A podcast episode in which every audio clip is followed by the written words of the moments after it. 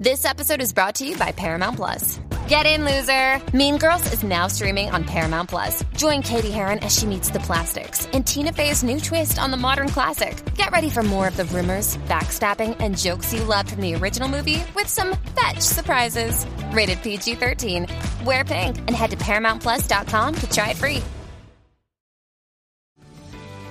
This episode is brought to you by Paramount Plus. An unlikely friendship begins in the Paramount Plus original movie Little Wing, starring Brooklyn Prince with Kelly Riley and Brian Cox. Reeling from her parents' divorce, Caitlin steals a valuable bird to save her home, but instead forms a bond with the owner, leading to a new outlook on life. Little Wing, now streaming exclusively on Paramount Plus. Head to ParamountPlus.com to try it free. Rated PG 13. Does Monday at the office feel like a storm? Not with Microsoft Copilot. That feeling when Copilot gets everyone up to speed instantly? It's sunny again. When Copilot simplifies complex data so your teams can act, that sun's shining on a beach. And when Copilot uncovers hidden insights, you're on that beach with your people and you find buried treasure. That's Microsoft Copilot. Learn more at Microsoft.com slash AI for all. Bye.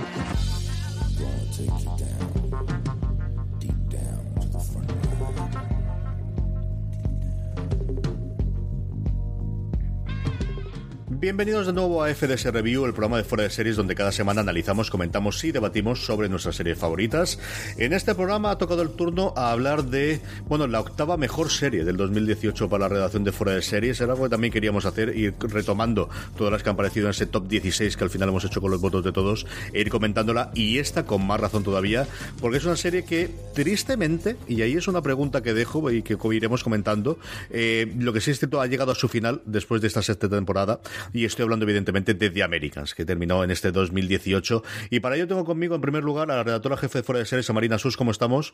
Muy buenas, CJ, ¿qué tal? Y luego al mayor fan que yo conozco de esta serie, aparte conmigo, aunque luego tenemos un problema que comentaremos, es que siempre nos pegamos a atracones de ella, temporada tras temporada, que es Jorge Navas. ¿Cómo estamos, Jorge? ¿Qué tal? Y tenéis toda razón, sí, sí. Es estas series extrañísimas que nos dan, de, la, adoramos, nos encanta. A mí me pasaba con ella y con Halta Casfire y que no había forma. Y ahora me ha pasado con Better Call Solo, es con la otra que me está pasando actualmente. Como siempre hacemos en review, vamos a separar el programa en dos partes, la primera sin spoilers y la segunda con spoilers, con una diferencia. En este primer programa, o en esta primera parte, vamos a hablar sin spoilers para aquellos que todavía no os habéis acercado a The Américas, que estáis preguntando, pero de verdad voy a ponerme yo ahora a ver seis eh, temporadas de una eh, serie que, ya ha terminado y vamos a tratar de convenceros de que sí, que vale la pena que os pongáis con ella. En la segunda parte ya hablaremos con spoilers de, en general, de toda la serie, ¿no? De, la valoración global que hacemos de estas seis temporadas, del final, evidentemente, de qué ha ocurrido, del legado que puede dejar la serie y de ese reconocimiento tardío que ha tenido también en los premios. Marina, para esa gente que a día, pero con todo lo que se estrena, con todo lo nuevo que hay, de verdad tengo que ver de Americans, que son seis temporadas, ¿qué le decimos? que claro que tiene que ver de Americans. O sea, la excusa esa de es que hay muchas series nuevas que se estrenan porque voy a una serie, porque voy a ver una serie eh, que es de hace que se estrenó en el 2011, pues porque está muy bien, porque es muy buena y porque además encima para, sobre todo para toda esta gente que también tiene no ve series hasta que no terminan, hasta que no sabe que tienen un final, pues esta serie tiene un final. Eh, y además un final eh, que está muy pensado y que es un buen cierre de todo lo que hemos visto hasta ahora. Y que son seis temporadas cortas, que son de 13 episodios y 10 episodios. No me seáis vagos ahora mismo, que no os estamos pidiendo que veáis urgencias, que son 15 temporadas de 22, aunque también deberíais. Total es antes. Ya eso lo diré yo a Lorena, eso de que no ha dicho que le pida que, la gente vea urgencias, saber qué, qué opina sobre el invento. Jorge, ¿por qué tienen que verla? Eh, porque es una serie muy, muy buena. Es que tal cual, en un momento en el que hay tanta oferta y tantas series que poder ver, es que esta es de esas que se de, de la norma. Tiene una historia muy, muy, muy, muy, muy, muy, muy buena, en un momento histórico muy, muy interesante y luego eso, pues unas actuaciones eh, muy eh, maravillosas, un guion espectacular y no sé, o sea, y una suma, o sea, es que todo el, en sí es es, una serie de de honor y merece mucho, mucho la pena verla. Es una serie que contra viento y María, y mira que tuvo problemas en la primera temporada, tuvo un vendaval, yo recuerdo los pobres eh, creadores, bueno, más que creadores, los showrunners, Joel Frills y Joe Weisberg, que al final se llevaron incluso el Emmy por el último episodio en estos últimos eh, eh, premios, como comentaba en las primeras entrevistas, porque son dos personas que estaban muy activas, especialmente en el mundo del podcasting, también en entrevistas en texto, pero al final en podcasts en los que yo oía regularmente en Estados Unidos, estaban muy prestados a hacerlo, de cómo se le derruyeron todos los escenarios que habían construido la primera temporada de un vendaval de nieve que hubo en Nueva York, recordaros hace cinco años, que fue una cosa demencial. Y, y, es una serie con una premisa muy potente, con una premisa muy, muy fuerte, y que a diferencia de la gran mayoría de las series que tienen una premisa tan potente como tiene The Americans, que es vamos a seguir la vida de un matrimonio normal americano que resulta que son espías rusos, en la época en la cual eh, llega Reagan al poder y se empieza a acabar la Guerra Fría, eh, con esa película tan, tan absolutamente potente, se transforma y se mezcla con una historia realmente deliciosa, maravillosa de personajes, de reflexiones sobre lo que es la familia, lo que es crecer, lo que es criar a los hijos, mm, lo que es muchísimas cosas con las que podemos ser identificados, seamos o no espías rusos, que en la gran mayoría de los casos nuestros oyentes no creo que ocurra. Marina, ¿tú recuerdas la primera vez que, oímos hablar de esta serie del proyecto y esa FX que, en ese momento yo recuerdo que venía de la mano de Graham Josh, que estaba haciendo entonces Justified y que eh, quizás eh, por ahí le, vino el proyecto. Y luego una serie que eh, constantemente vivió en el vilo de la cancelación, al menos durante sus dos, tres primeras temporadas. Lo que pasa es que es verdad que en esas dos o tres primeras temporadas era la típica serie que eh, los críticos americanos adoraban, siempre les ha encantado, incluso la primera temporada que para ellos es un poco más complicada, es verdad que es un poco más complicada, no sé si es la serie o es el espectador que te tienes que acostumbrar a, la manera en la que están contando la historia. Te tienes que acostumbrar a que a que lo que estás viendo no es una serie de espías, sino que, como, como tú has dicho, en realidad es un drama familiar, es un drama sobre un matrimonio, realmente. Em, entonces, hasta que te acostumbras, igual en la primera temporada cuesta un poco, pero los críticos estadounidenses la han amado incondicionalmente siempre. Y yo creo que hayan tenido, tuvieron la ventaja de que al jefe de FX, John Landgraf, le encantaba la serie siempre. Entonces, como pensaba que, bueno, que no pasaba nada porque las audiencias no fueran demasiado buenas, porque tenía el respaldo de la crítica y yo creo que confiaban en que al final acabarían, acabarían llevándose justo la visibilidad que han tenido en sus últimas temporadas, sobre todo en reconocimiento en premios y todo eso. O sea que ahí eh, tenían, lo tenían bastante, bastante fácil porque eh, era de las series favoritas del jefe de, la cadena. Y el caso es que yo ahora mismo, pues yo creo que recuerdo haber leído eh, la noticia del estreno, que se estrenaba en FX, que era que la protagonista era Kerry Russell, que había intentado regresar a la televisión con una, una comedia, ahora mismo no recuerdo cómo se llamaba, una comedia en Fox con Will Arnett que no había... Que duró nada, seis episodios cuando se cancelaban las series, no como ahora que, están todos esos unos, unos flojos, cuando se cancelaban las series en serio yo creo que duró cinco o seis episodios aquello. Sí, muy poquito, duró muy poquito, pero que eh, Kerry Russell ha sido siempre una actriz que desde Felicity eh, como que estaba, no sé si encasillada, pero como que parecía que la gente no terminaba de tomársela en serio, ¿no? Y eso que tiene una película que eh, ahora que en estos últimos meses se ha puesto, no se ha puesto un poco más de moda, sino que en España ha empezado a sonar el musical Waitress, la película en la que se basa el musical La Camarera. Eh, Russell está muy bien en esa película. Es una película que está muy bien, es muy pequeñita, pero es muy recomendable. Ella está muy bien. Se ve dedicado a hacer cine independiente y el anuncio este de que volvía volvía otra vez a televisión con un papel que a priori no le pegaba nada, que es esta espía rusa muy fría y muy, eh, muy eficiente y muy eficaz, pues la verdad es que despertaba mi curiosidad y yo recuerdo haber leído las, creo que la crítica de Alan Sepinwall muy probablemente del primer episodio y aparte que casi todo lo que estrena FX yo por lo menos le doy una oportunidad de ver qué tal está y realmente el primer episodio a mí me pareció que era eh, un primer episodio muy notable y me picaba mucho la curiosidad por ver cómo iba a seguir todo. Jorge, tú que entonces estás encargado de las noticias en fuera de series, sí que recuerdo que hablamos de esta bastante, además por la temática que tenía entre, entre Don Carlos tú y yo, ¿verdad? Yo juraría, el, tendría que hacer memoria, pero yo juraría que sí que la, cuando hacíamos estos, estos programas en los cuales eh, anticipábamos las series que estaban por venir y, demás, decir, contra, pues mira, esto está, esto está, esto está interesante, la, la trama. Seguramente tanto tu padre como yo diríamos, a ver cómo tratan esto, ya veremos después, ya que al final los dos pues, eh, cojeamos del, del, pie que cojeamos. Pero sí que lo, anticipamos y sí que recuerdo el, principio de verla. Un poco, hablando con la Marina, yo creo que sí que se nota la la primera temporada, bueno, tiene síndrome de primera temporada, como pasa con muchas. Tú comentabas antes Hunter Fire, que es otro, yo creo otro caso parecido. Eh, creo que la primera temporada todavía está buscando, eh, intentando encajarlo todo, intentar ver cómo exactamente tirar, tira, tira la serie, pero que luego a partir de la segunda temporada el, el, salto de calidad y, el decir, bueno, esto es lo que queremos, esto es como ya encauzamos las circunstancias de cada uno de los personajes, eh, despega y, bueno, y es cuando empieza ya a subir, a subir, a, a subir. Yo creo que la primera temporada, eh, eso, el primer episodio es bastante curioso porque el, sí que deja claro eso, que a pesar de que es el ambiente que es, pues son dos, dos, espías soviéticos e, e, infiltrados, pero al final ves que el motor de la serie va a ser más la, eh, la relación familiar que tienen ellos dos, la relación cuando son un matrimonio con, hijos, y a pesar de los besares, pues son también compañeros de trabajo literalmente, tanto en la parte pública como en la parte eh, no, no, no, pública. Eh, aunque sí que es verdad que yo creo que con el tiempo cada vez se va dejando un poco más de lado la parte más familiar y se centra más en la parte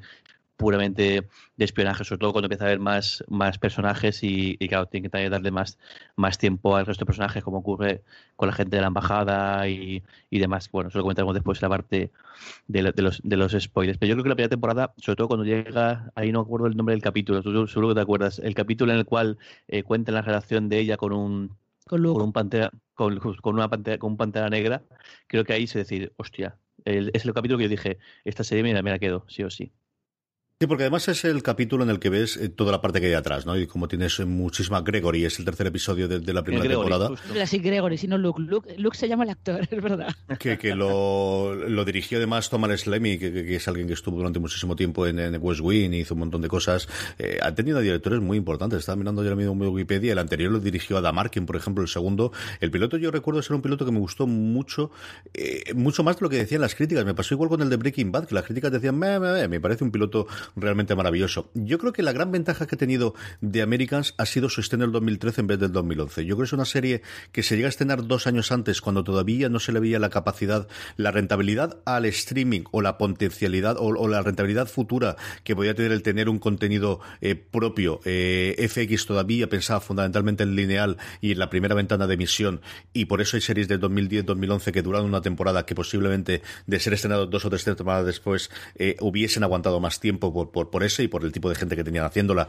y por el y por el elenco. Y yo creo que eso tanto a Halta Gasfire, que comentamos antes, como a The le vino muy, muy bien. Yo creo que son dos series a las que siempre las, las puedo tener eh, conjuntas pues por la época y por el tipo de serie que son, que luego son tremendamente diferentes en ciertos aspectos. Pero, pero yo creo que son dos series que dos años antes de estrenarse se hubiesen cancelado y que en cambio tuvimos la suerte, bueno, pues de que una ser sus cuatro temporadas, la otra sus seis temporadas y que quedase con un cierre, pues yo creo que realmente maravilloso los dos casos. Vamos a parar, vamos a poner esa sintonía tan, tan, tan em, eh, icónica y tan maravillosa. A mí me encanta y es de las pocas sintonías que no salto nunca en ninguno de los 75 episodios que ha tenido de Americans. Le he saltado, que se ha quedado un número muy redondo finalmente todas las temporadas. Y a la vuelta, y así hablamos con spoilers de todo lo que ha dado de sí esas seis temporadas de The Americans.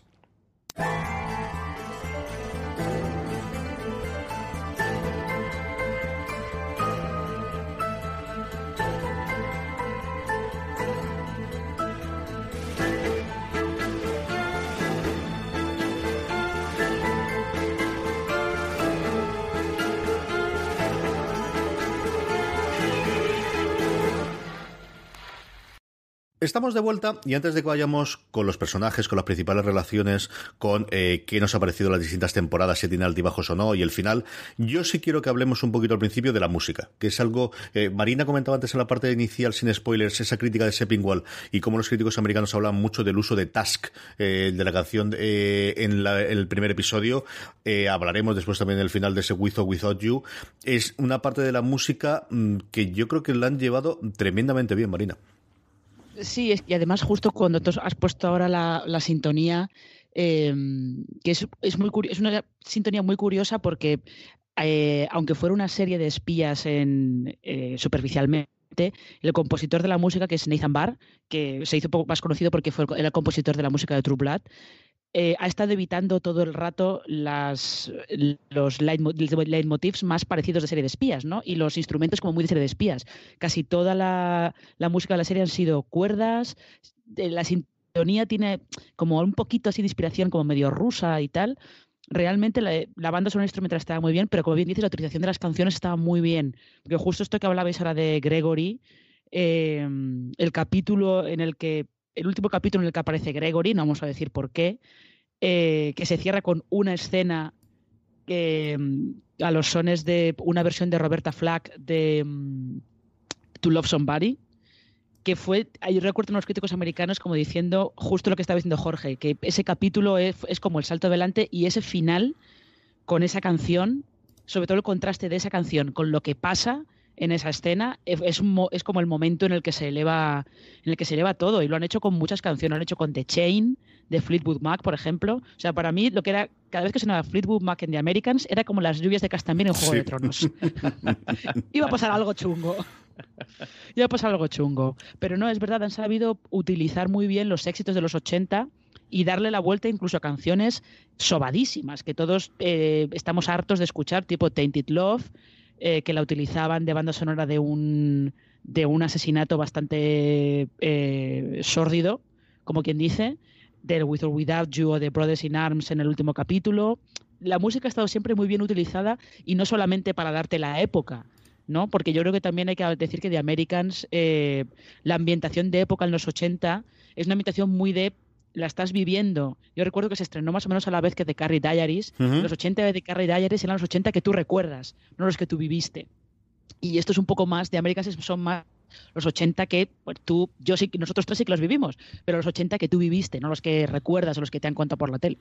Sí, son los 80 pues, pues eh, muy marcado y además un lugar muy, muy claro como es Washington DC con toda la parte política y que, que, se estaba labrando en ese momento. Jorge, sobre la música, tú que además eres muchísimo más aficionado al, género que yo, eh, utilizan muy bien y, yo creo que combinan el utilizar canciones más o menos oscuras con canciones, como decía eh, Marina, conocidas, pero que le han encontrado un giro para volver a poder utilizarlas. Sí, además eh, juega muy bien con el, esos, esas secuencias largas en las cuales no hay diálogos, son solo imágenes y te una canción de, de, fondo, lo hace muy, muy, muy, muy, muy, muy bien. Me recuerda mucho que, bueno, en vez de con solo hacen, algo parecido, pero creo que aquí lo llevan a la, vamos, es, magistral cómo consiguen el, y además el, en algunas temporadas, el, el año de temporada en el cual hay un salto del tiempo bastante grande, cuando cuando Philip lo deja durante, durante un tiempo y, y cómo te cuentan el paso del tiempo con una canción y una serie de, una, serie, de secuencias, eh, parece que lo hace eh, o sea, casa muy bien. Como comentaba Marina, es que consiguen que, tanto por un lado lo que es la banda sonora en sí, eh, el, ambiente perfectamente y que y luego lo que son las canciones más populares, pues que, que incluso alguna que otra que dices, joder, esto, esto que encaja aquí es un, es un poco raro que haya metido, haya metido esta canción yo, si no recuerdo mal, ahí recuerdo una vez que bueno, suena el, el In Tonight de, Phil Collins, el cómo consiguen que, que, la música sea una sea algo, o sea, que sea parte del, de, de, la, de, la, de la propia secuencia, sea que te transmite, que, consiga, quizá lo que no pueda transmitirte ellos o no te pueda transmitir de otra manera, sea la música en la que te lo, te lo haga sentir. Y además, esto, esto que comenta eh, Jorge de Indier Tonight de Phil Collins, eh, la incluyen y consiguen que los críticos americanos eh, no la comparen desfavorablemente con la utilización en una serie icónica de esa canción, que es el piloto de corrupción en Miami. Lo cual, y eso es, es una hazaña que no hay que despreciar. Metámonos en faena. Vamos a hablar ya de los personajes principales y aquí me queda la gran duda si podemos hablar de Philip y Elizabeth por separado o hablamos de ellos en conjunto, de lo que son, bueno, pues el verdadero motor de la serie, de, mm, como comentaba inicialmente Marina, una actriz que lo había sido casi todo en televisión en su momento, como fue Kerry Russell, alguien para mí desde luego totalmente desconocido como Matthew Rhys, eh, viniendo de, desde este lado del, del, del Atlántico y que bien han encajado los dos. Sabemos que además a partir de la tercera cuarta temporada, si no recuerdo mal, son pareja en la vida real. Y eh, a, mí eran dos personas que me sorprendían cómo interpretaban semana tras semana lo que lograban aportar a estos dos personajes que se, me van a quedar siempre, siempre en la memoria, como son Philip y Elizabeth Jennings, Marina. Eh, sí, es que encajaban, encajaban muy bien. Realmente, a Matthew Rhys yo lo había visto en, una serie que había tenido antes, que era Cinco Hermanos, que era este drama familiar con Sally Field, em, que estaba en ABC, que fue también un poco la vuelta de, de Calista Floja a televisión y tal. Pero ahí Matthew Rhys era, era el hermano eh, homosexual y el papel que tenía no era como Philip, ¿no? Porque Philip está, Philip y Elizabeth están mucho más constreñidos y mucho más cohibidos emocionalmente, no solo porque están viviendo una tapadera, están viviendo una vida falsa, o por la educación que han tenido, porque al fin y al cabo ellos nacieron al final de la Segunda Guerra Mundial en la Unión Soviética y han tenido un, eh, adiestramiento por parte del KGB muy duro y muy austero y muy cruel, como también vimos en algunos momentos de, la serie. Entonces era, muy curioso ver a esos dos actores eh, en, ese, en ese papel como siempre han sido muy sutiles los dos, nunca se han dejado llevar por, por ni nada. Y lo de Kerry Russell es que es fascinante por eso, porque es un papel que a priori no le pegaba nada.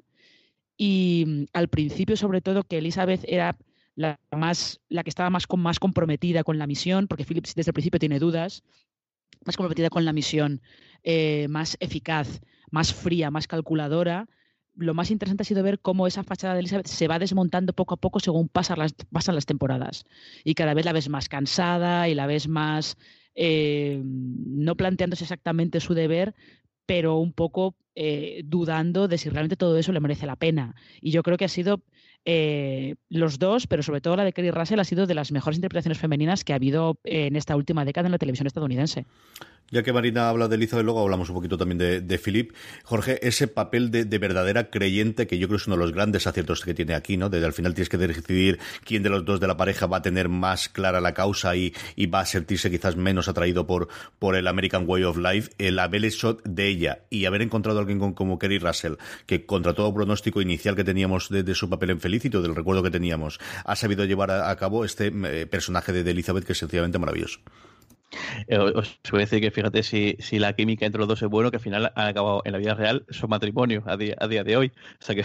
fijar si, si, si, han funcionado bien esta pareja. Es curioso lo que cuentas, el, el, quién es el más creyente. Sí que verdad, en, en, el primer propio episodio se ve como, como, como Philip es el que duda, es el que empieza a decir esto igual es un pasote, porque siempre hay que pensar que juegan mucho con el hecho de que ellos no saben lo que está pasando en la, en la, URSS. La URSS en su momento es, es la URSS ya del declive, del, del, en el cual las escalada de la escalada de armamento es que finalmente lo que hace acabar con, con, la, eh, con, con la URSS y luego las escenas en las, en las cuales la está la, la, la, la, que es la, persona, la mujer que trabaja en, el FBI que consigue Philip reclutar, aunque ella no sepa, Marta. acaba yendo eh, justo Marta, Eh, se, se, ve lo que es la realidad de la URSS en ese momento, se ve al final el declive, el, el, cómo está en, su último este ellos no lo saben, entonces claro, el, el ahí el personaje de, de Kiri Russell ella idealiza, ella, ella sigue pensando, primero porque además ella idealiza un momento muy concreto, que es, ellos han vivido, eh, quizá que incluso eh, lo comenta mucho más eh, aún tanto Claudia como, como Gabriel, ellos recuerdan lo que es la URSS en la Segunda Guerra Mundial, recuerdan y tienen clavada, grabada en la memoria el momento en el cual salen de la guerra, el cómo un país que estaba en la miseria absoluta viviendo una guerra eh, pasa a ser una superpotencia y ellos siguen pensando en ese momento de la URSS, eh, no piensan en lo, que es en ese, momento. Eso todo que, eh, que digas lo tiene, lo tiene muy grado. Pero sin embargo, aquí es curioso, habría que pensar eso. ¿Cuál es la causa de verdad? ¿La causa de verdad es, en ese momento, como decir, es la URSS o es la familia? Porque en realidad quien no rompe su, en ningún momento su su causa, el que no duda, es Philip. Philip para él su causa es su familia. Yo he dejado claro en el, primer, episodio. Y a pesar de que en un momento, en un momento dado deja, eh, o sea, se aparta un, un tiempo del mapa, él acaba volviendo porque su verdadera causa, que es su, es su familia, en un momento dado le necesita. Ve que ve que eh, Elizabeth está en un problema muy, muy grave y él vuelve y además vuelve. Además, creo que el, justo además, eso también puedo comentarlo, el tema de la violencia de la serie, como al principio es, una, es bastante light, sobre todo a la hora de cuando hay algún asesinato, el, como al principio siempre son disparos, siempre son cosas, y luego la, la violencia al final de la serie es mucho más descarnada, es mucho más, mucho más bestia, mucho más de... Hay algún asesinato, recuerdo, el, al que ejecutan en, en el laboratorio este de, mm. de las que, el, que están, el que está investigando las plantas, ese especialmente eh, bestia y además especialmente ahí juega mucho el sonido, el cómo eh, hacen, cómo demuestra la ejecución. El, el, eso, no sé, el, ella, ella sí, ella se demora, sobre todo hay un momento también de inflexión que es cuando la hija eh, entra en la iglesia y es curioso como para Elizabeth al principio eso le, le demonios pero luego se da cuenta y dice, no, no, si es que ella, es, cuando ella se va a una protesta antinuclear o antibilitar, no me acuerdo, el antinuclear, antinuclear. Que, antinuclear diciendo, eh, que, es el gran movimiento hippie de los 70 los 80, él como dice, no, no, es que, eh, y es cuando ella se da cuenta que no vive, que que tiene que adaptarse a lo, que, a lo que tiene y ve que realmente su hija está protestando por lo mismo que ella está luchando, pero de una manera muy distinta, de una manera más local, o bueno, al final lo que fueron las luchas del, movimiento hippie o del movimiento eh, pacifista, sobre todo después de la, después de la guerra de Vietnam.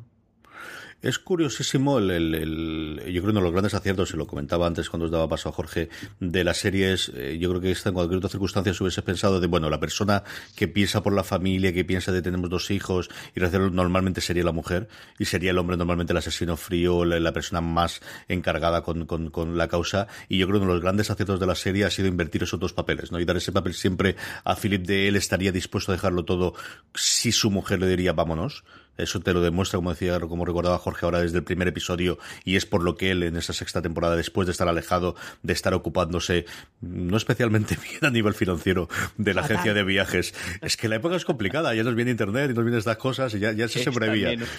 es también un guiño al, eso. Él, hasta ese momento está en una burbuja en la cual el vivir en Estados Unidos estaba muy guay y se da cuenta cuando se mete en, préstamos, en dinero y demás, lo que es realmente el capitalismo, lo que es realmente vivir en Estados, en Estados Unidos.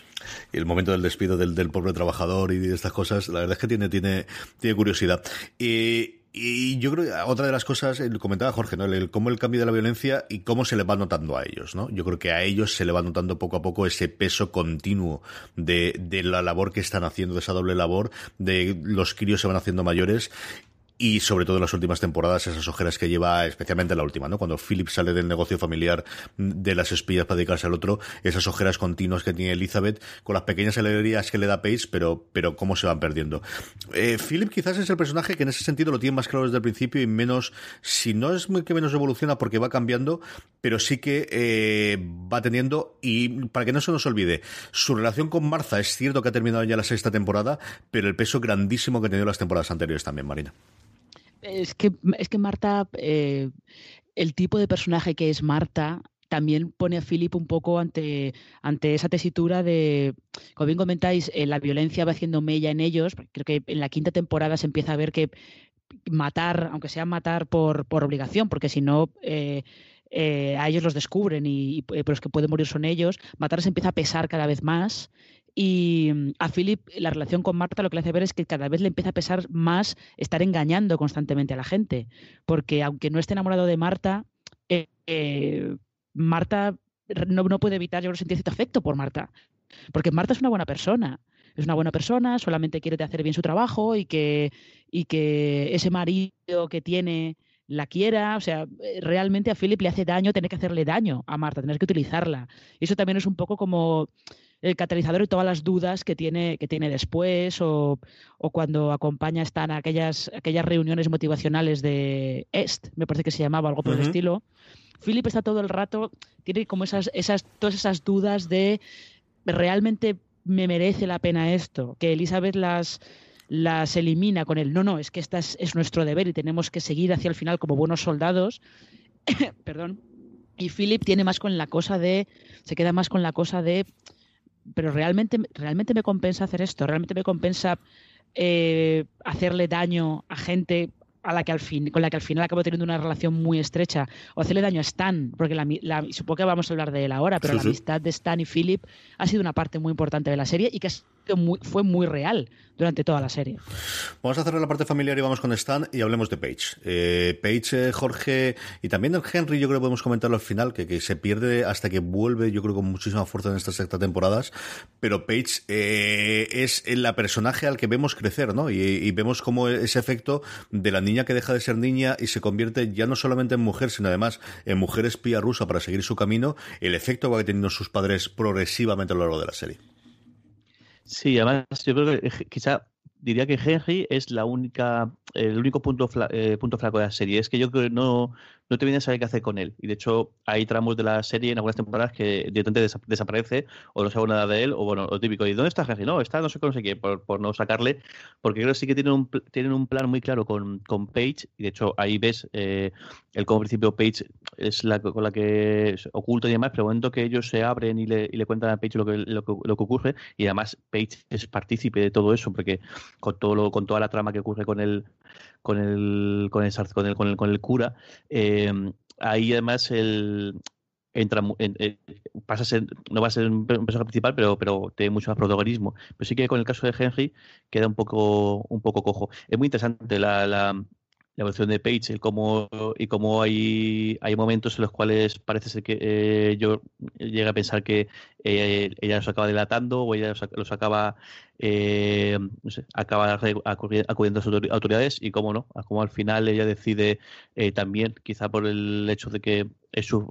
ahí lo que pesa es el tema familiar, pero y yo al principio empieza con un, poco con intriga, un poco, pues eso, es un mundo, al final el mundo del espionaje es un mundo que debe ser fascinante, que debe ser bastante y además ella, no conoce la parte la parte oscura para eh, si os recordáis en todo momento Elizabeth le, le niega a, a, Page que ellos se hayan matado a gente o que haya, o que haya ocurrido algo parecido. Y es cuando, cuando protegiendo por su vida, eh, Elizabeth mata a, a, un, a un tipo que intenta atacarles, es cuando ya se da cuenta de lo que es su madre. Su madre dice, no, nosotros recogemos información, ponemos a gente en contacto, ponemos no sé qué, y cuando, cuando ve lo que su madre es capaz de hacer con sus propias manos, que luego Paige es la que le, pide que dé lecciones de artes marciales, se da cuenta lo que realmente es en lo que se está metiendo y se da cuenta de realmente el, mundo en que supone el espionaje y el contraespionaje, porque además aquí juegan, juegan, a dos, juegan las dos cosas. Es que eh, a, todos nos pasa esto de aprender poco a poco lo que son realmente nuestros padres cuando salimos de la niñez, pero esta pobrecita mía es que no gasta para 10 gustos, ¿eh, Marina? es que se lleva una bofetada de realidad muy seria, ¿eh? Sí, es que es, verdad lo que dice Jorge, porque... Eh, eh, Elizabeth la va reclutando poco a poco cuando se da cuenta de que Page tiene también unos principios que se parece mucho a ella, porque tiene unos principios muy claros y que está dispuesta a defenderlos eh, a capa y espada. Entonces, a partir de ahí, lo que hace es intentar reclutarla. Pero claro, para reclutarla no puede decirle que ellos matan gente, que se acuestan con gente solamente para conseguir información, que adoptan diferentes personalidades, porque tenemos que hablar de las pelucas en algún momento. Eh, adoptan diferentes personalidades. y los bigotes, maravilloso, maravilloso todo, por favor. Em, que engañan a gente, que hacen daño a gente con la que, eh, como decíamos antes, con la que tienen, acaban teniendo una relación muy estrecha que los traicionan para poder conseguir sus objetivos. Pero claro, todo eso no se lo puede contar a Page, porque si no, Page saldría corriendo, evidentemente. Y como dice J, ese momento en el que tú te das cuenta que tus padres, sí son tus padres, pero son personas. Tienen una personalidad independiente de que te hayan dado la vida a ti, ¿no? Y lo que pasa es que tú te das cuenta eso gradualmente con el tiempo, Page se da cuenta porque su madre mata a un tío. es como una metáfora muy bestia de lo que puede ser ese momento, ¿no? De que tú te des cuenta de que tus padres son personas también y que han tenido una vida antes de que tú nacieras, que es puede ser como el truco, el clic ese más más heavy para demostrar que ya no eres un niño que has pasado a ser has pasado a ser un adulto. Yo creo que además eh, hay que alabar la labor del casting, yo creo algo por decir, bueno, si mirar, a mí, yo siempre lo comparo con Kierna Sipka eh, eh, del acierto que tuvieron en el casting en Mad Men en su momento para, para poder hacerlo y aquí yo creo que el, el poder tener, claro, alguien que era tan tan pequeñita como Holly Taylor cuando llega la primera temporada, lo que luego ha podido hacer en las siguientes temporadas, creo que es un total acierto. Y yo solamente le rompo una lanza a favor de Henry en la última temporada. Yo creo que ellos eran conscientes, sin de las entrevistas, si no abiertamente sí que lo dejaban ellos caer, que lo habían dejado muy de lado, que se había abandonado. Algo parecido lo que ocurría también con el hijo en, eh, de Walter en, en Breaking Bad, con Walter Jr. Y como yo creo que sí que le muy buen cierre. Yo creo que en la última temporada el tema de es que mientras no estáis mirando porque estáis en vuestras cosas, yo resulta que soy un grandísimo estudiante, soy muy bueno en lo mío, me han dado esta beca y me quiero estudiar aquí porque quiero tener mi vida. Y esa yo creo que es una cosa que no nos esperamos la audiencia, que no se esperaban los, los Jennings desde luego, de es que teníamos otro hijo y este hijo que no era el espía resulta que quiere tener su vida en los Estados Unidos y ¿qué le hacemos ahora? Le rompemos esto y le sacamos absolutamente de todo, que es uno de los grandes detonantes que yo creo que también tiene la sexta temporada. Eh, Marina, hablemos de Stan. Hablemos de Stan y hablemos de toda la trama del FBI y de esa relación personal que tiene con su amigo íntimo que culmina en esa escena de las de tensión mayor que yo recuerdo estar en un sofá eh, viéndola como en la escena del garaje cuando les, eh, a punta de pistola les encañona y estás todo el rato pensando de qué va a ocurrir aquí. Es que esa escena es, en cualquier otra serie habría sido el tiroteo el tiroteo para escapar, para eludir al FBI y tal. Bueno, pues The Americans lo cambia por, no sé si son casi 10 minutos, es que no recuerdo exactamente cuánto era, pero es muy larga, no sé si son casi 10 minutos, pero es muy larga, de simplemente una conversación. Y una conversación entre, sí, están, entre Philip y Elizabeth y Stan, pero es más entre Philip y Stan. Porque realmente, eh, claro, es que esa amistad es, eh, es muy improbable sobre todo porque en el momento en el que hay que recordar que al principio de la serie eh, es Stan el que se muda enfrente de Philip y Elizabeth, que cuando descubren que su nuevo vecino de enfrente es un agente del FBI se miran como en plan de ¿en serio nos está pasando esto a nosotros? ¿Cómo? ¿Cómo? ¿Qué hacemos con esto? Em, pero claro, luego las cosas de vives enfrente, eh, los hijos se hacen, primero se hacen amigos y luego tenemos esa especie de amago de noviazgo que no llega a ir a ninguna parte entre el hijo de Stan y Paige. Y al final acaba siendo un poco inevitable que Stan y Philip pues, se hagan amigos, ¿no? Porque Stan se está divorciando, no conoce a nadie, no tiene amigos en Washington, no conoce a nadie, tiene un trabajo muy estresante del que no puede hablar con nadie. Y que con Philip no puede hablar de nada del trabajo, pero encuentra a alguien al que contarle su vida, básicamente. Su vida de, pues fíjate lo que me pasa con mi mujer, y fíjate lo que pasa con no sé qué, y quiero que me cuentes algo para salir del tipo de trabajo que hago. Y yo creo que ha sido una amistad eh, que se ha visto, ha tenido una buena evolución en el sentido de ellos han ido cambiando, pero han estado siempre el uno para el otro. Y por eso esa confrontación final tiene como más peso porque realmente se, está rompiendo una relación que para ellos era muy importante y que no deja de ser real, porque también acordaos de ese, ese aviso que le da Philip a Stan en plan de, mira, no sabemos con su nueva novia no sabemos si realmente es una espía, pero nos parece muy raro. Nos parece muy raro todo lo que hay con esta chica, así que ándate con ojo. Y él se queda con la cantinela, porque podría haber dicho, va, esto solamente, este me quiere hundir y pasa olímpicamente, lo que quiere es eh, destrozarme. Pero Stan se queda con la cantinela y se queda pensando en plan de, hmm, ¿esto, ¿esto por qué será? Porque realmente lo que no pueden negar es que ellos dos, como amigos, se querían y se apoyaban.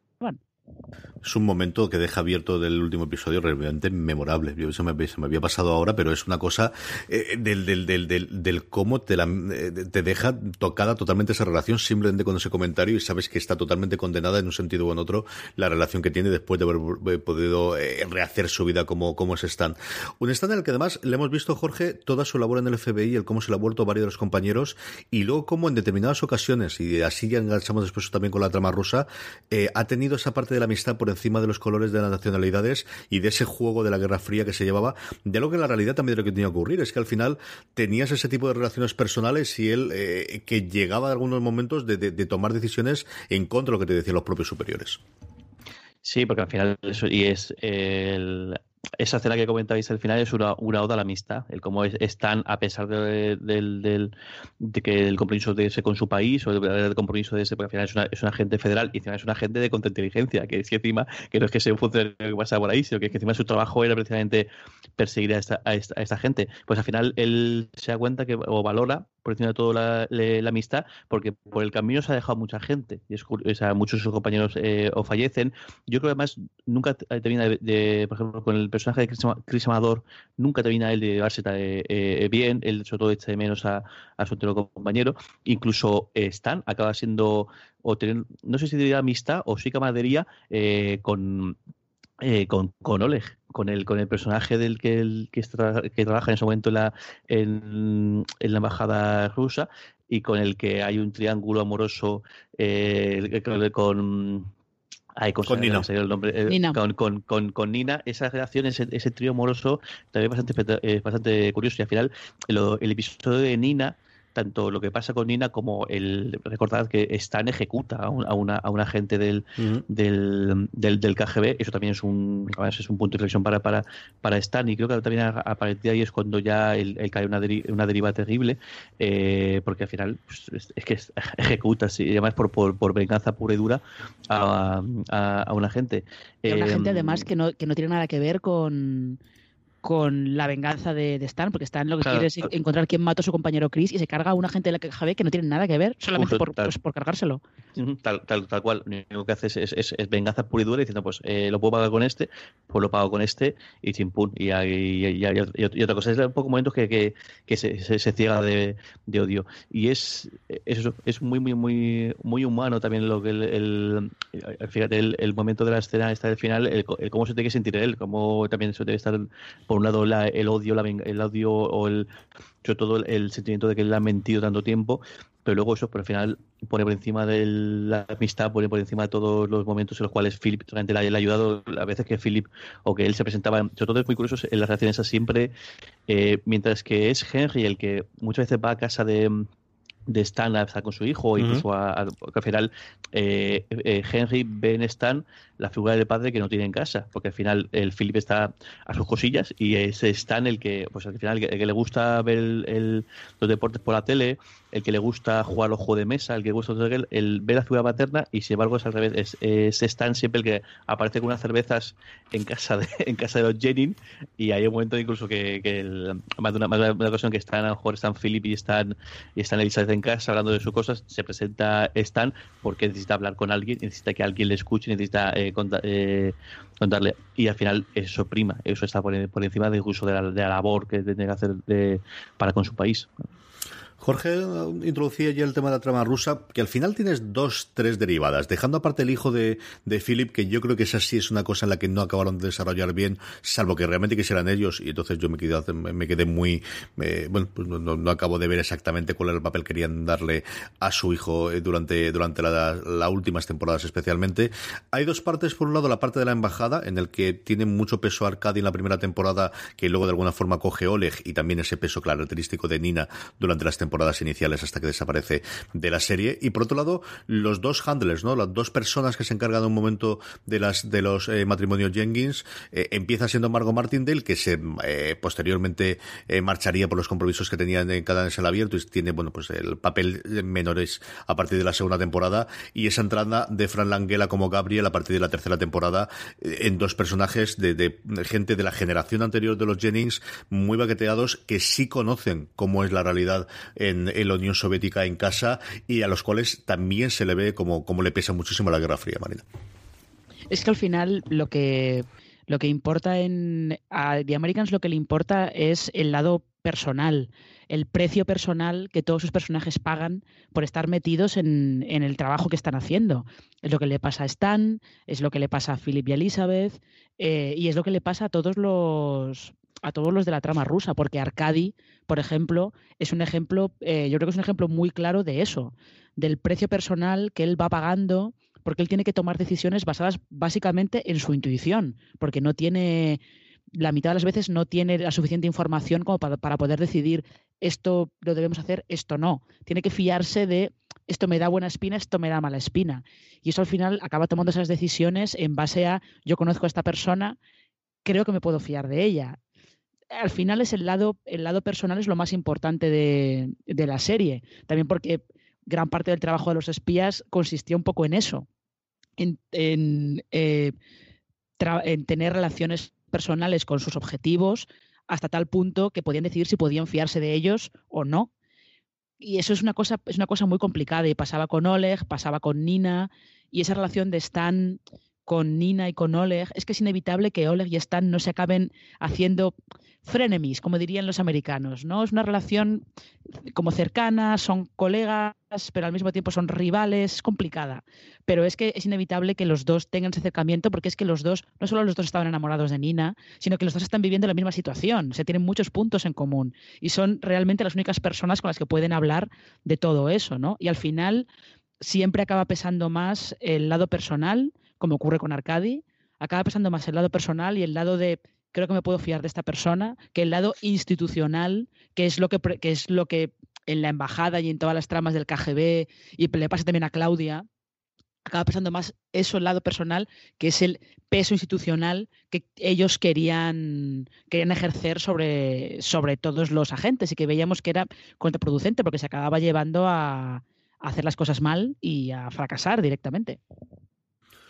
De hecho, de hecho es curioso porque en, un momento dado, tanto uno como el otro se protegen ante los suyos, o sea, protegen al otro ante los suyos. El cómo hay un momento que intentan eh, ejecutar a, Arcadio, intentan putearle y ese está en el que lo para y luego justo, justo al revés. Me ha, me mucho la relación entre Stan con, con Arcadi. Justo esta semana eh, he visto, el, no lo he visto hasta ahora, el, Buen Pastor y me recuerda mucho el personaje de Matt Damon, que es a pesar de un, un, agente de la CIA, la relación que tiene con el agente justo con su homólogo en el KGB. El cómo al final pues tiene una relación, saben que es la persona con la que tienen que interlocutar y con la que están, están peleando, pero no por ello dejan de, admirarse, no por ello, por ello dejan de, pues de, hablar o de, o de, o de comentar lo que, lo que,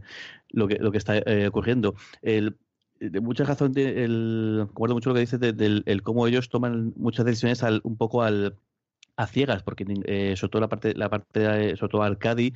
eh, especialmente más aún eh, Elizabeth y Philip, que Elizabeth y Philip no saben absolutamente nada de, sus misiones, ellos tienen unos, objetivos y dicen que tienen que hacerlo y ya está, porque ellos tienen la confianza ciega en, en, el, en el, gobierno de, de la URSS y, luego se va viendo poco a poco, eso al final de las temporadas, el cómo ya no hay ya no al otro lado no hay un solamente no hay un solo interlocutor sino que en realidad es pues todo el comité central del,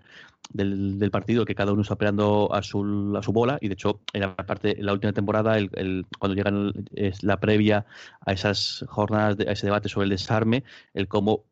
lo que está viendo son conspiraciones. Por un lado, una cosa es lo que dice el gobierno y otra cosa es lo que la gente que está intentando de, poner a Gorbachev, el cómo está haciendo uso de las herramientas propias del Estado para una cosa, para al final para, para obrar de parte en lugar de obrar de, en nombre del, propio gobierno. Y bueno, que es otro síntoma de la desintegración y del declive, del declive de la propia Unión Soviética. Marina, hablemos del final. Marina escribió la crítica del final que te podéis leer en fuera de series.com. Aquellos que tengáis acceso a las notas del, del programa y en fuera de series.com os pondremos también el enlace a todas las cosas que hemos escribiendo sobre la serie, hemos ido eh, escribiendo sobre la serie a lo largo de, de estos años. Eh, ¿Qué sensación te quedó a ti después de ver el último episodio, Marina? Eh, pues yo, yo la sensación que tuve fue muy satisfactoria, porque es un final que en lugar de ir por la pirotecnia, como quien dice, en lugar de ir a, una cosa como muy espectacular y a buscar un clímax, un clímax muy espectacular, apuesta pues por algo que siempre había sido eh, la marca de la casa de la serie, que es eh, apostar por clímax emocionales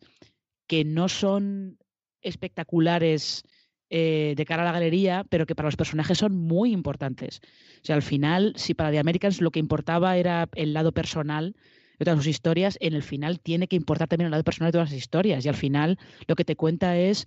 el precio que Philip y Elizabeth tienen que pagar por, no por ser libres, sino por huir de la cárcel. Porque en realidad Philip y Elizabeth sí consiguen que el FBI, no los atrapen y vuelven a Rusia, pero vuelven a una Rusia que ellos no conocen y vuelven solos. Te tienen que dejar todo atrás y eh, vuelven un poco, tienen que recuperar unas identidades en las que ellos no viven desde hace décadas. O sea, realmente eh, es un final eh, complicado en ese aspecto emocionalmente, porque aunque ellos lo asuman como, como una mentalidad muy rusa de, bueno, nos acostumbraremos, ¿no? Hemos vivido cosas chungas, nos acostumbraremos, pero realmente al final lo que le interesa de Americans es mostrarte el precio personal que todos tienen que pagar por estar metidos en ese juego y el de Philip y Elizabeth acaba siendo muy alto, aunque no muera nadie, no haya tiroteos, pero acaba siendo muy alto. Jorge, ¿qué esperabas tú del final y qué te encontraste y cómo se te quedó eh, finalmente el, cuerpo de de verlo? Bueno, la, verdad es que me sorprendió, no, no, pensaba que fuera a acabar, así y bueno, y ahí lo que te muestra, al final eh, y, y, Elizabeth tienen lo que se merecen, que lo que ellos al final lo que hacen, han hecho es apostarlo todo por al final por por, por la por la por la causa o lo que han sido eh, sacrificar a su familia por el se tiene uno, uno al otro que es con, ellos llegan a Estados Unidos con el uno al otro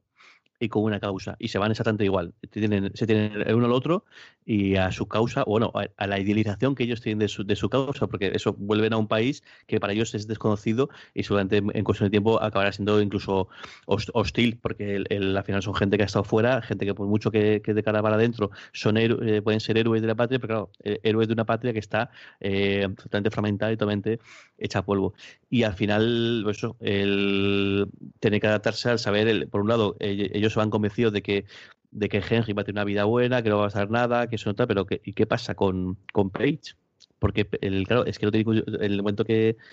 eh, Page sí que está metida ahí. Sí, Page sí que, sí que ha, tenido, hecho ciertas cosas que, han llamado la atención y al final Page se ha plantado en un tren y ha estado casi casi al final eh, acompañándoles. ¿Qué, ¿Qué, es de ella? ¿Qué ocurre con ella? Pues con esa duda imagino que se habrán ido hasta, allí. Qué bueno que podrían aprovechar para hacer un spin-off eh, con Page, que no, no estaría nada más, nada mal y seguro que nos, nos encantaría. A mí me gustaría mucho más, y lo, lo comentamos en su día en uno de esos top que hicimos de, de spin-off que nos gustaría que hicieran, creo que el spin-off de esta serie es sin duda el spin-off de, Gabriel y Claudia explicando cómo ellos llegan a cómo llegan a, Estados Unidos en primer lugar porque creo que podría muchísima muchísima mucha vidilla Vamos despidiendo el programa, pero Marina quería hablar de, pelucas. ¿Y quién soy yo para decirle a Marina Sus que no hable de las pelucas de The Americans? Marina, pelucas y demás cosas que quieras comentar antes de que despidamos el programa. Mira, por favor, yo no, sé si se pueden si se pueden recuperar. Yo sé que la web Slate tuvo durante varias temporadas de The Americans unos podcasts que mm, eh, hacía una, me parece que la que los llevaba era una asistente de guion, creo, asistente de producción de The Americans, y en la que hablaba con muchísima gente, hablaba con los actores, hablaba con los guionistas, hablaba con responsables de producción, y diseccionaban, era, eran semanales, se colgaban después de cada episodio. Yo os, os los recomiendo, si se pueden encontrar, que no lo sé, que busquéis esos podcasts de Slate sobre The Americans y en esos podcasts de Slate se hablaba a veces de los disfraces, porque eh, Philip y Elizabeth eh, para hacer sus misiones tenían que disfrazarse, evidentemente, para que no los pudieran reconocer. Y es que ahí, entraban unas pelucas, las mejores pelucas de la historia de la televisión, claramente. O sea, hasta los críticos más sesudos en Estados Unidos hacían ranking de pelucas de The Americans por temporada, porque eran maravillosas. O sea, y además creo que eh, Kerry Russell ha contado varias veces que mm, las pelucas tenían nombre en el, en el tráiler de maquillaje y peluquería las pelucas tenían nombre y que había una rizada que se llamaba Felicity y que no, creo que nunca la sacaron en la serie, pero que por lo que se ve todo el equipo tiene una foto con la peluca de Felicity. todo el equipo. Pero claro, eran, eran geniales, desde una en la que una caracterización en la que Philip parecía Joey Ramone, otra en, la que, otra en la que Kerry Russell parecía Sofía Petrilo. era, era eh, brutal. Las pelucas yo creo que ha sido lo más divertido que ha dejado de Americans de largo. Es, eh, eh, muy guay. Yo creo que más incluso eso. En algún momento dado seguro que han jugado con eso y han estado de coña. Dicen, vamos a hacer un look tal, vamos a hacer este look de, de tal manera para, para, para, también jugar un poco con la, con la sojista. Pero bueno, es parte, al final el rollo de las pelucas y el maquillaje y, los bigotes y las barbas y las gafas y demás, eh, también tiene su, tiene su encanto en cuanto que eh, acostumbrados hoy en día que las, todas, las, todas las películas de ciencia ficción son, perdón, todas las películas de espías son de eso de eh, tecnología, punta, satélite, no sé qué, bueno, ves Misión Imposible, ves ahí las, máscaras que se hacen con la voz y no sé qué, y al final aquí está viendo lo que, lo que realmente es el espionaje en, los 80, el cómo el, cómo hacen el, muy curioso el tema de, cómo hacen las marcas, el cómo para poder hablar con alguien muchas veces tienen que, tienen que dejar marcas o papeles en, en tres cuatro sitios y esperarse a lo mejor semanas hasta que hasta que tienen el, eh, hasta que consiguen concertar la reunión. O por ejemplo el cuando cuando Philip empieza a grabarle al tipo este eh, al que le pone una, grabadora en, el, maletín y el cómo él, le pone le da a grabar y hasta, hasta pasadas una, dos, tres semanas no puede ir a recoger la, la cinta, además y en la cinta luego tiene que escucharla, luego tiene que enviarla y es, no sé, tiene también su, su, encanto este del, del, espionaje artesanal, que, que, el, que, que bueno, que, es, que seguro que es, así, estoy, estoy convencidísimo. Además, también es una cosa que, que resuma mucho toda esta serie, es que es que te la crees. El, al menos la, parte que te con, con el espionaje, que, con el espionaje y con la con cuando, cuando siguen a alguien y demás, es que seguramente fue así en realidad. Pues con esto yo creo que podemos cerrar perfectamente este review. Marina Such, Jorge eh, Navas, mil millones de gracias por haberme acompañado a hablar de, una de mis series favoritas, desde luego, de los últimos años y de que hacemos eh, fuera de series. Eh, si nos estás oyendo cuando colomos el programa, feliz año, que nos quedan nada unos, unos series de días. tendremos mucho más contenido en 2019 en fuera de series. Os pondremos todos los enlaces a todos los artículos que hemos escrito en fuera de series sobre The Americans, que lo podéis ver en las show notes. Marina, Jorge, hasta la próxima. Un beso muy fuerte a los dos. Y a todos vosotros, querido audiencia, espero que hayáis disfrutado. Como os decía antes, feliz año si nos oís antes de, las campanadas de medianoche del 2019. Eh, tened muchísimo cuidado ahí fuera.